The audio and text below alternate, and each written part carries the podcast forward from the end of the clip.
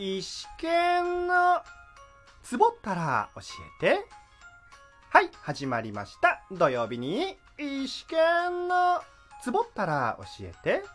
私、端っこ演者石川県が一つのテーマをもとにここラジオトークでマイペースにゆるくトークしていくコーナーです。ようこそ石剣ワールドへよろしくね。今回は本編というよりは前回の話、そして差し入れをいただいた話的な感じでトークをして今後のことを話して終わりという内容なので、あら天5回として配信します。とはいえですね、リスナーの皆さんからすればいつもの、ああ、石剣トークか、ふんふんふんは変わらないので、いつもの感じでお聞きいただければで OK です。まずは第95回石黒剣ゲスト古澤さんとトークにつきましていいねにっこりネギありがとうございます。はい、えー前回は黒剣会としてゲスト古澤さんとリモートトークしたようなんですがいや黒剣がですね久々の登場だったせいか楽しそうに語っていたように思います。こちらとしてはですね、人の番組にジャックするなら早く新しい番組を作ってそっちでやってくれと言いたいところではあるんですが、黒剣が楽しそうに話しているなら、まあそれはそれでいいかなという思いです。ああこうやって人は甘い態度をとってしまうのですね。人に厳しくできない優しい世界。私はそれでいいと思います。黒剣は再び古澤さんを呼ぶ気満々のようですので、リスナーの皆さんは今後の黒剣トーク、ぜひお楽しみにしててください。あの、メインはこっちね。あの、私、石川県です。石県の、あ、これ最初に言ったからいいや。そしてそして、前回、黒剣古澤さんのトーク会にて、差し入れをいただきました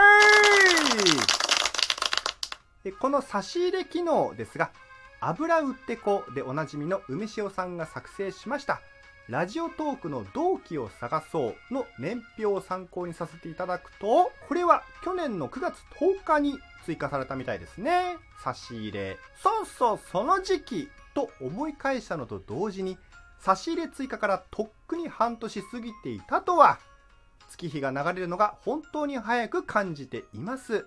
そして先に言わせてください。2021年も皆さんどうぞよろしくお願いします。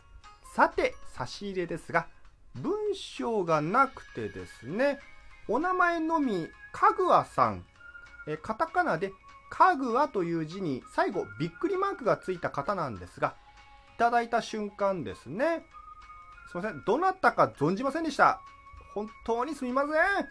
えそもそもこのかぐわというのがお名前なのか、ラジオトークの番組名なのかわからなかったので、ラジオトークで検索したところですね、どうやらラジオトークで番組を持っているトーカーさんのようです。とはいえ、確率で言うと9割9分9厘の確証がないので、意思権探り探りの状態です。こちら、かぐわさんは、かぐわ飯という番組を持っているようで、詳細を見るとですね、元教員、ゲーム実況系 YouTuber が動画制作の裏話をゆるくお話しします。毎日更新とありました。あのこの方で合っているのかなという思いはまだ消えていませんが、かぐやさん、言わせてください。この度は差し入れをいただき、ありがとうございますちなみに、かぐわさんのとあるトーク会を拝聴したとき、トークの最後で、止まない雨はないとおっしゃったときに、これから梅雨の時期来るじゃんと、超絶野暮なツッコミを一見心の中でしてしまいました。かぐわさんからしてみれば、そういうことではないと、ツッコミのツッコミをされたことでしょう。まあ、そもそも私自身が心の中で留めればよかったのですが、そこは音声を伝えるメディア、ラジオトーク。心に留められなかったのは、社会が悪い、ラジオトークが悪いとさせてください。そうさ、逃げられるのな、そうさ、逃げられるなら逃げるのさ。あの、差し入れいただいたのはこの方かな？そして面識ないのにいじってしまってよかったのだろうか？と、何から何まで探ってばかりの意思権ではありますが、ずっと探ってばかりもいられない。改めまして、かぐわさん、差し入れ、ありがとうございます。さて、次は今後についてのお話です。本日は5月30日。いやもうね、5月が終わりですか。当番組はしばらく週1回、毎週土曜日を目標にお送りしてきましたが、次の6月6日でその目標を終える予定です。6月6日を過ぎた後は、再び不定期で配信するのですが、なるべく今よりかは多く配信していきたいと思っております。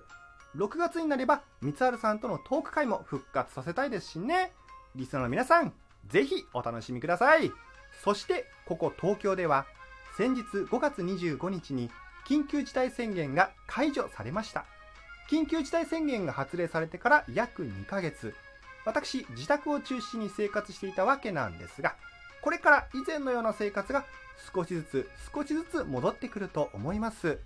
今回の解除をきっかけにちょっと出かけようかなと一試験思いまして同じ都内なんですが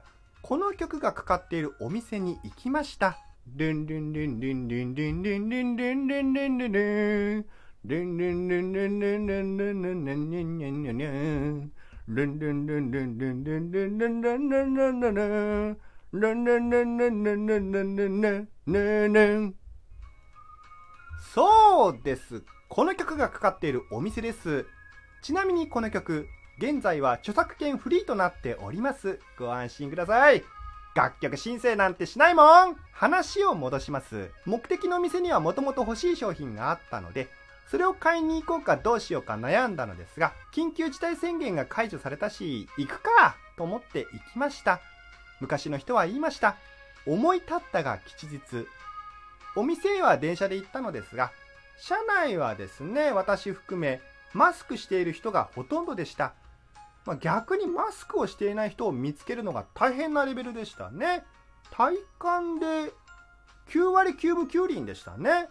残りの1輪を見つけるのがどんなに大変か、リスナーの皆さんもお分かりいただけたと思います。